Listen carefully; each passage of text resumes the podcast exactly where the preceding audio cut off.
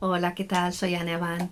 Hoy os vengo a, a leer el capítulo 1 de La maldición de la befana, que es un libro de brujas y que, bueno, pues eh, eh, la parte primera es un relato que quedó finalista de un concurso de relatos de la editorial Cavox y, la, y luego lo, lo alargué, ¿vale? Porque me lo pidieron, hubo gente que me pidieron. Es, una, es un libro que tiene rituales mágicos de verdad, reales, y que nada, o sea, magia negra no, por supuesto, ¿eh? todo magia blanca, eh, rituales de protección, rituales de, de, hablar con fantasmas y bueno, pues esas cosas. Pero bueno, yo a lo que hoy a lo que hemos venido es a leer el primer capítulo, así que aquí va. 1. El día que me caí a la piscina y morí, cambió mi vida para siempre. Evidentemente no fue una muerte definitiva, pero durante unos diez minutos estuve fuera de mi cuerpo y de este mundo. Solo era una niña, tenía siete años. Desde pequeña siempre me encantaron las pequeñas y brillantes luces que me rodeaban. No estaban todas a todas horas conmigo, pero de vez en cuando, y sobre todo el día en que mi abuela recibía sus visitas especiales, había un enjambre de luciérnagas, como mi nona me explicaba. Mi abuela se llamaba Antonella y era italiana, por eso todos la llamábamos nona. Ella tenía un don, hablaba con personas que ya se habían, habían dejado este mundo, lo que hacía que mi padre, su hijo, se sintiera muy avergonzado. Cuando se vio que la herencia de esos supuestos dones había saltado su generación, entonces toleró más a su madre. Pero llegó un momento en el que tuvo que pedirle ayuda, ya que la primera vez que empecé a ver luces, y me llevaron al médico a ver si tenía una lesión neurológica con resultado negativo, se dio cuenta de que sus peores pesadillas se habían hecho realidad. La pequeña de la casa tenía esas características al igual que la abuela. La nonna era sensitiva, tenía clariaudiencia, escuchaba lo que las personas que ya no estaban aquí le decían y se lo comunicaba a sus familiares. Lo cierto es que este don al principio le trajo muchos problemas. Ella vino a España huyendo con su familia de Mussolini y de algunas personas que querían o encerrarla o bien aprovecharse de ella. Su madre tenía una prima en Barcelona, así que tomaron un barco y se vinieron desde Cerdeña, donde vivían, a España, donde nadie habló de su don hasta que finalmente se descubrió.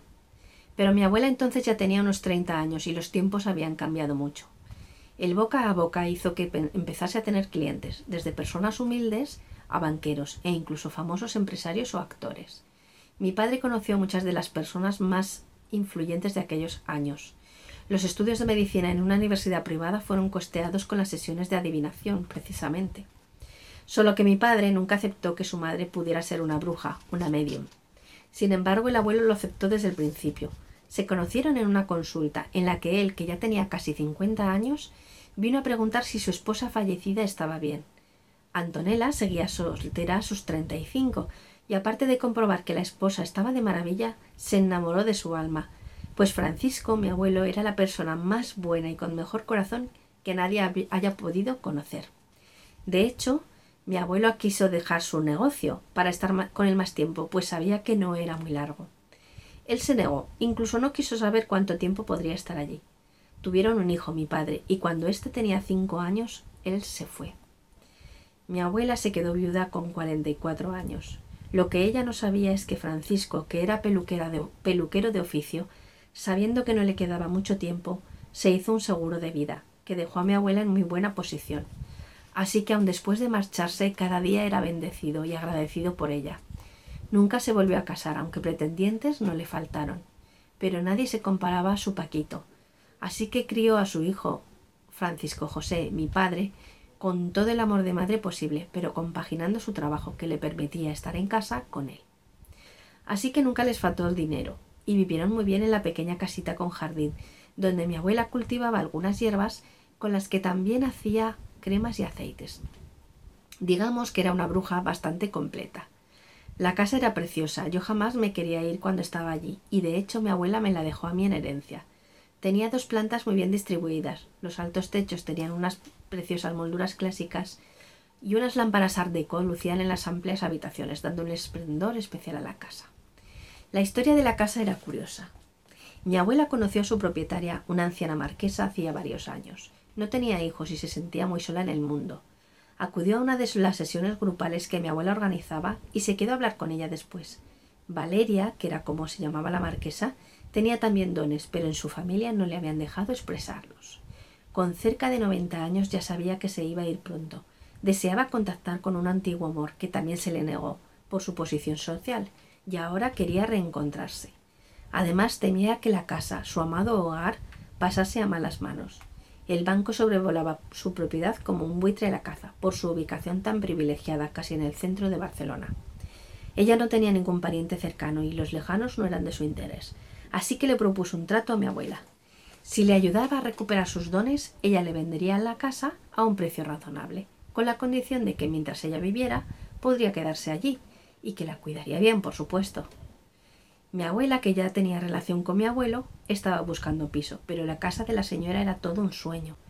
Más de 280 metros cuadrados en dos plantas y una pequeña buhardilla, donde más tarde encontraría yo verdaderos tesoros antiguos. Un jardín arbolado y hasta una cochera en el lateral de la casa. Cuando entró en la casa se vio viviendo allí y criando a su familia. Bueno, el capítulo sigue, es un poquito más largo, Normalmente mis capítulos primeros suelen ser más cortos, pero este es bastante más largo, así que no os leo más. Si os apetece leer y saber un poco más sobre la historia de la nonna y sobre todo sobre la historia de Luna, pues ya sabéis, tenéis aquí La maldición de la befana. Yo creo que os va a gustar. Está en Amazon, gratis tienes Kindle Unlimited y por supuesto también podéis ver la sinopsis desde mi página web www.saneaban.com. Así que nada, muchísimas gracias y hasta la próxima.